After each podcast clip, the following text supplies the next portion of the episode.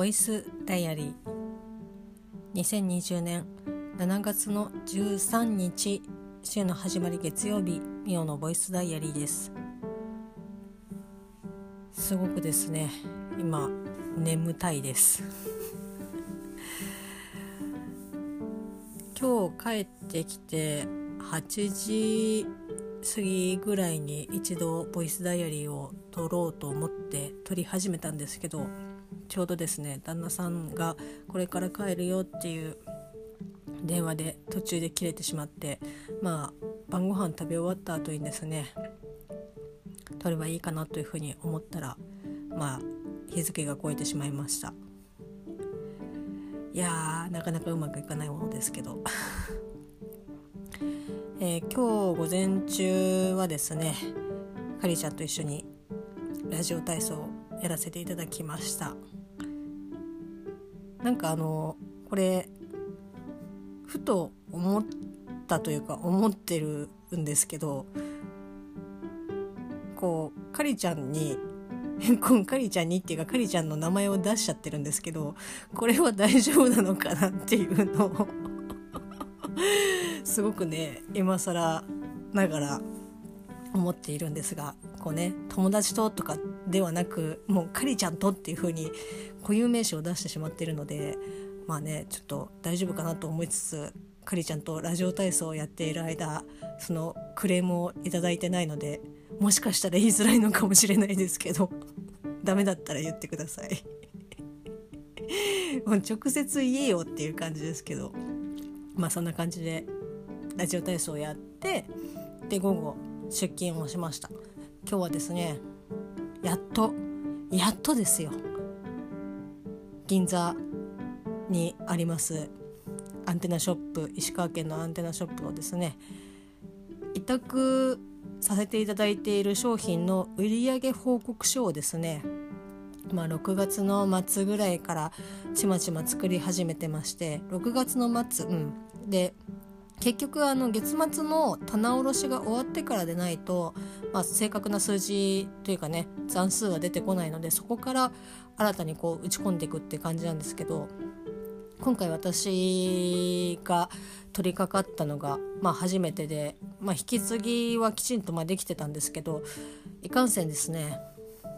この棚卸しをして出た数字の表の見方がこうまだ慣れてなかったりとかあと結局その発注してるのは本社の方で発注をしてるのでなんかねその全体を見てる通してる通して関わってるわけじゃないので結構ねその途中経過であったことがこう分かんなかったりとかしてこれはどうなんだろうっていうことが結構多くてですね、まあ、なおかつあと数が多い。まお店なので仕方がないのですけどまあそれでちまちまこう打ってたりとかしたんですけどそれがですねやっとデータが終わってで明日それをですねさらにお店の方とですね最終確認をしてで実際にこう委託商品をですね送っていただいている、まあ、お客様の方に書類をファックスするという作業で私の任務は完了するわけなんですけど、まあ、実際はですねパソコンから直接お客様のもとへファックスを送るので実質うちはこうペーパーレスの扱いにはなるんですけど、まあ、チェックをするということで一度ですね全てのその書類をですねプリントアウトしたんですけどまあ結構なねあの 枚数でしたね。なんて言うんだ何枚とかじゃなくてもう束でいやこれまあ一個一個チェックするのかっていうふうにちょっと気持ちが折れかかっているんですけどそれにねペーパーレスっていうふうに言ってるのに一度出してるじゃないかっていうふうになりますけどなんかねこれって結構その書類とかもそうだしデザインとかね図面とかもそうなんですけどパソコンの画面上で見てたりとかすると意外とこう間違ってるところがわからないというか気づかなかったりとかしてで、まあ、図面とかね出してみたりとかするとあれパソコンで散々あんなに確認したのにプリントしてみるとあここなんか直ってないじゃんっていうことがですね結構多いんですよ。だからデータで納品したりとかする場合とかね、まあ、今回私みたいにパソコンからファックスを送るなんていう時にはもうね絶対にね一回はねプリントアウトねした方がいいペーパーレスって言ってっけどもう本当にあの 表とかねエクセルなんかだとこう文字数が多かったりとかしてこうセルに入りきってなくて文字途中で切れたりと切れてたりとかすることも全然あるのででそれがねパソコンで見てるとなんか気づかないんですよね。まあ本当に念入りにここよしここよしみたいな感じで指差しをしていけばいいんですけどその指差しする箇所がまあ仮にね少なくてこう5箇所とかそれぐらいだったとしてもかけ100とかだとまあもうチェックする場所が、まあ、単純にあの500箇所っていうので結構それはね あの難しいんですよ。というかあの時間的にもないしそれだったら一回あのプリントアウトをしてこうアナログで確認してった方がもう断然早いですね。分かんないです。あのもしかしたらアナログな人間なんでそう感じてるだけかもしれないんですけど。ねあの新しい世代の方はいやいや全然あのパソコンの画面で確認できるでしょっていうふうにおっしゃるかもしれないんですけど、まあ、アナログなもんで、まあ、なんでそれで出力をしたんでまあ明日の午前中ちょっと確認をしつつ午後ね今夕方ですけどお店の方とチェックをしながら紙をね見てチェックしながらやってった方がいいかなって思ってます。まあ、そのお店の方もですね私よりもちょっと上の方なんですけどやっぱりパソコンで見るよりももう紙媒体で見た方がもう断然早いっていう風におっしゃってて、まあ、気持ちはすごいわかるみたいな感じで、まあ、なんで、まあ、多少ねあのスムーズにはいくかなという風に思ってます。で今日はですね、まあ、仕事終わって、まあ、普通に帰ってきたんですけど天気はですね、まあすまあ、単純にまあ過ごしやすいぐらいの涼しさではあったんですけど、まあ、ポツポツねたまに雨降ったりとかして、まあ、ただその傘をささないとずぶ濡れになってしまうぐらいの降りではなかったのでまあもう家を出た時に雨が降ってなかったので私は傘を持ってかなかったんですけど まあ持ってなくてもなんとかねちょっと一瞬あやばいかなって思いましたがなんとかね無事に乗り切って家に帰ってきました。で昨日か。昨日とか一昨日からずっとですねやんのやんのこうレジ袋に対していろいろ言ったりとかあと考えたりとかしてほんとねなんかずっと考えてたんですよなんかどうしたらいいのかなっていうふうに思っててでももちろんその自分がねその、まあ、今日も持ってきましたけどこうエコバッグ、まあ、トートバッグとかね持って買い物の予定はないけどまあ、かあった時用にこう持参をするっていう癖をねこれからちょっとつけていこうかなと思ってカバンに入れて今日は出勤をしたんですけどまあ結果使いませんでした。まあ、それはね別にいいんですけどまあ、それ以外とかでこう自分でこう何かできるのあるかなと思って。でただなんかエコバッグをね作ろうかなと思って最初。でうちの会社でもエコバッグというかねそういうノベルティ関係でそういうバッグを作ったりとかすることがあるのでちょっともしかしたらうちの会社でやったら安くなるかなっていうふうに思って営業さんに聞いたんですけどまあ、正直個人でネットで注文するのとうちでやるのとじゃあまあそんなに値段変わんないよっていう。でまずその小ロットでできるかどうかわからないと。まあねその個人でもう確実に履けるのであれば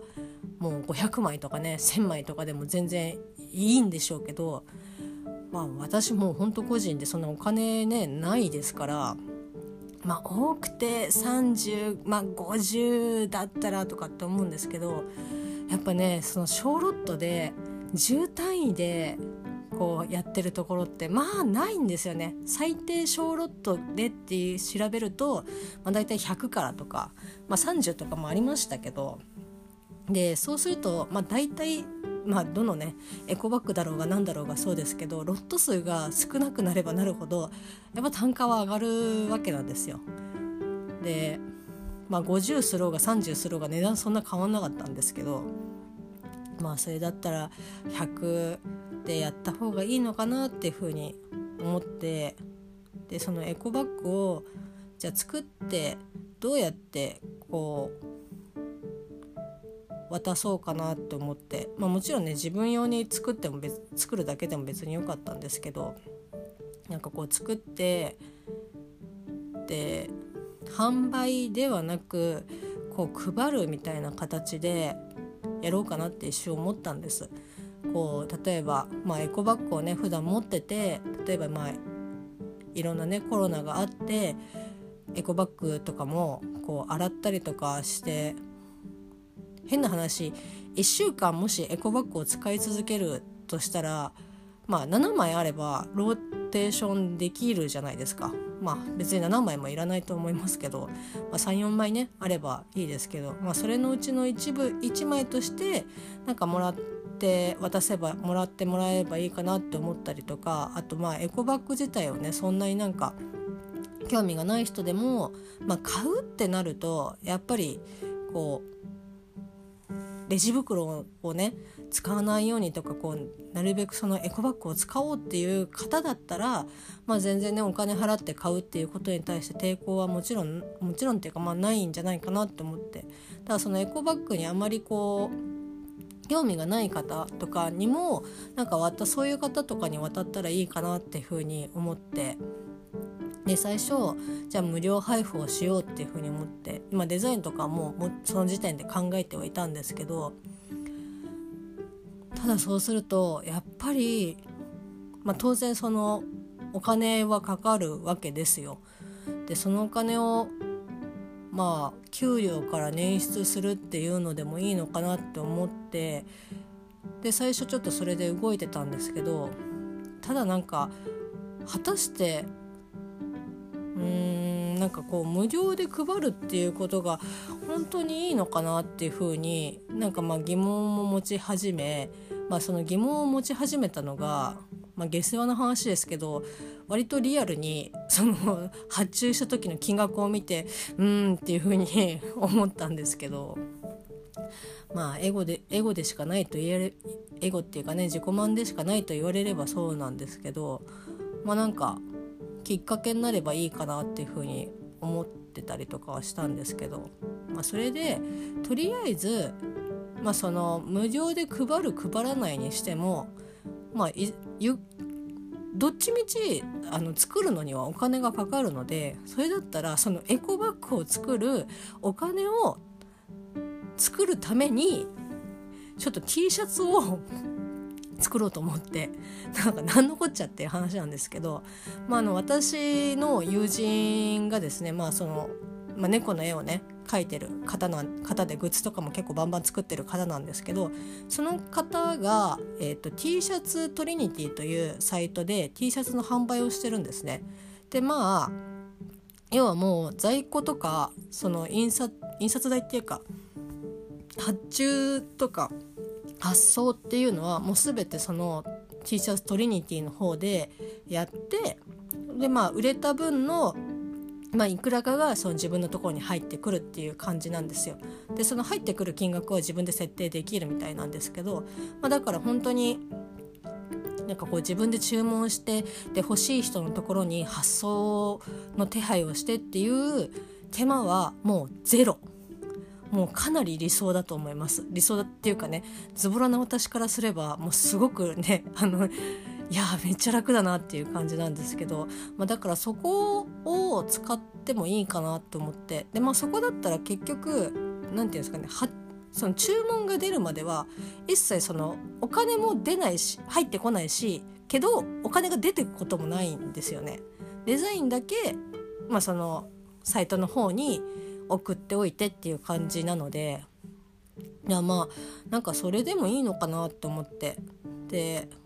まあそれって結局期間限定とかではなく、まあ、多分取り下げない自分がねもうやめますっていうふうに言わない限りはずっとそこで注文が来ればすられこう発送されるっていう形なのでまあなんだろう。そのエコーに対してとかそういうなんかこう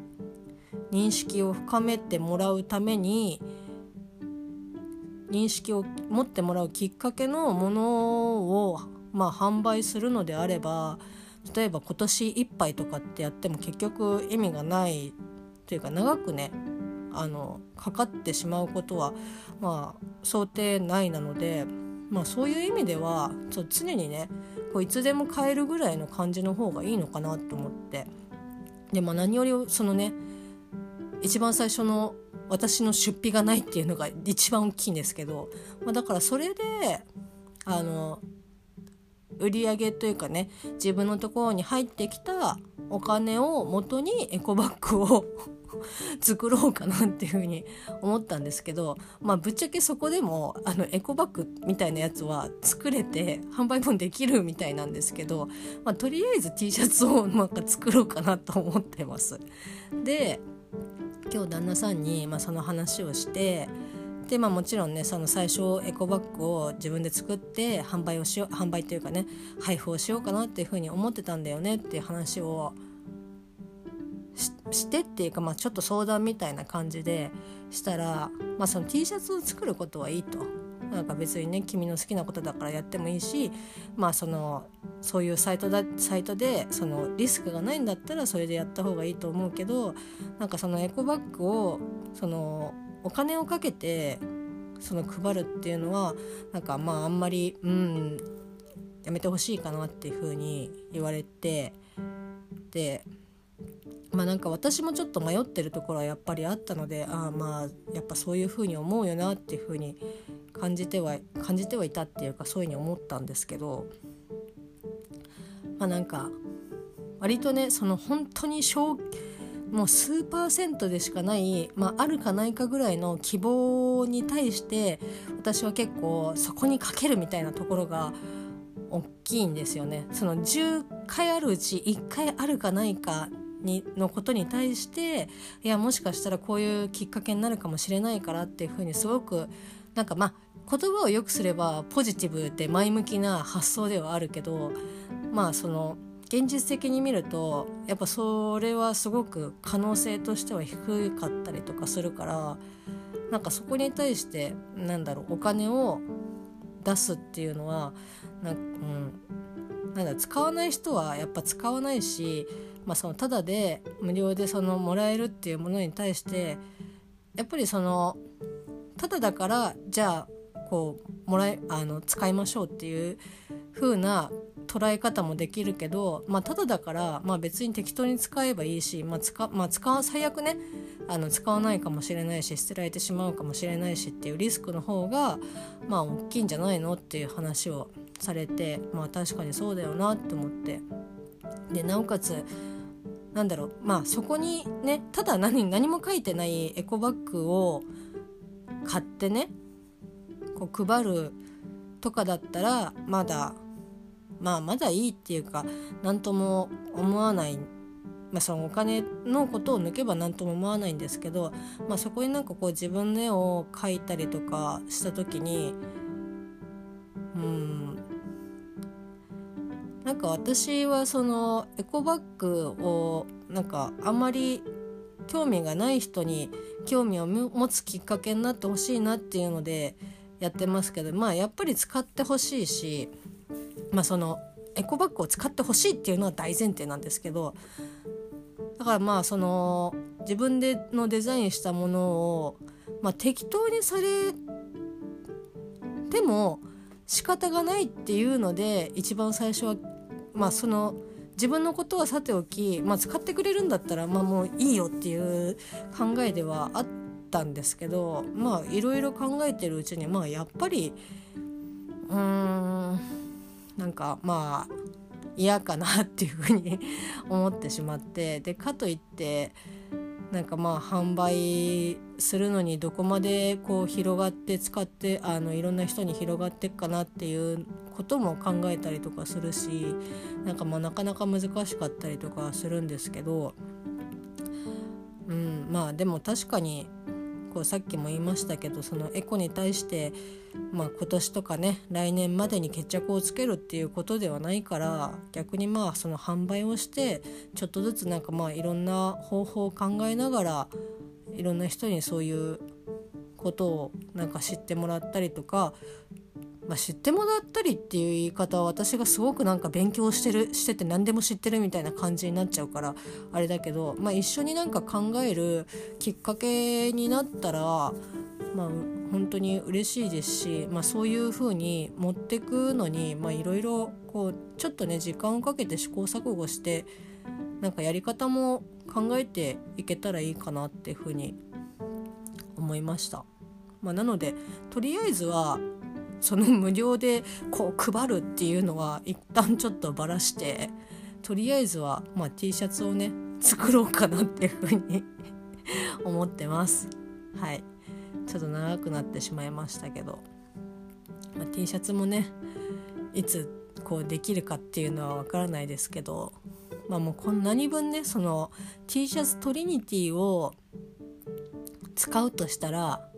まあ、もう本当に絵を描いてそのがデータをアップすればいいだけの話なんでもう死ぬほど簡単なんですけど だからねまあ書きゃもうすぐこう販売できるみたいな感じなんですが、まあ、ちょっとねあのできればまあ、早めにできたらいいかなと思いつつまあいろいろ他の T シャツもなんかまあこの際だから作ってみてもいいかなっていうふうに思ってます。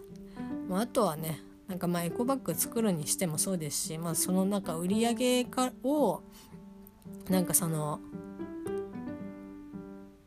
環境保全っていうかなんかそういう関連のことにお金をねなんかこう回せたらいいかなって、まあ、もちろんそのビビたるものだとは思いますけどまあマイナスにはならないのでなんかそういうところに、まあ、寄付したりとか送ったりとかっていうのでもまあありかなっていうふうにちょっとチャリティー的な感じこのこれの売り上げの何パーは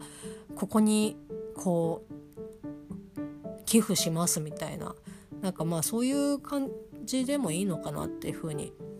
ちょっと思ってます。まあいろいろね今こんな風に思っててもまた明日考えが変わったりとかするかもしれないですけど今のところはそんな感じです。じゃあねもうそろそろ寝ないとまた明日そう今日ねあのラジオ体操ね寝坊したんですよ。まあ私も寝坊しましたけどカリちゃんも寝坊したからね。まあ私はあのカリーちゃんの LINE で目が覚めたのでもうさらにもう全然あの先を行く寝坊っぷりでやばかったんですけどまあちょっと今日は早めに寝て明日に備えたいと思いますうまくいくといいな。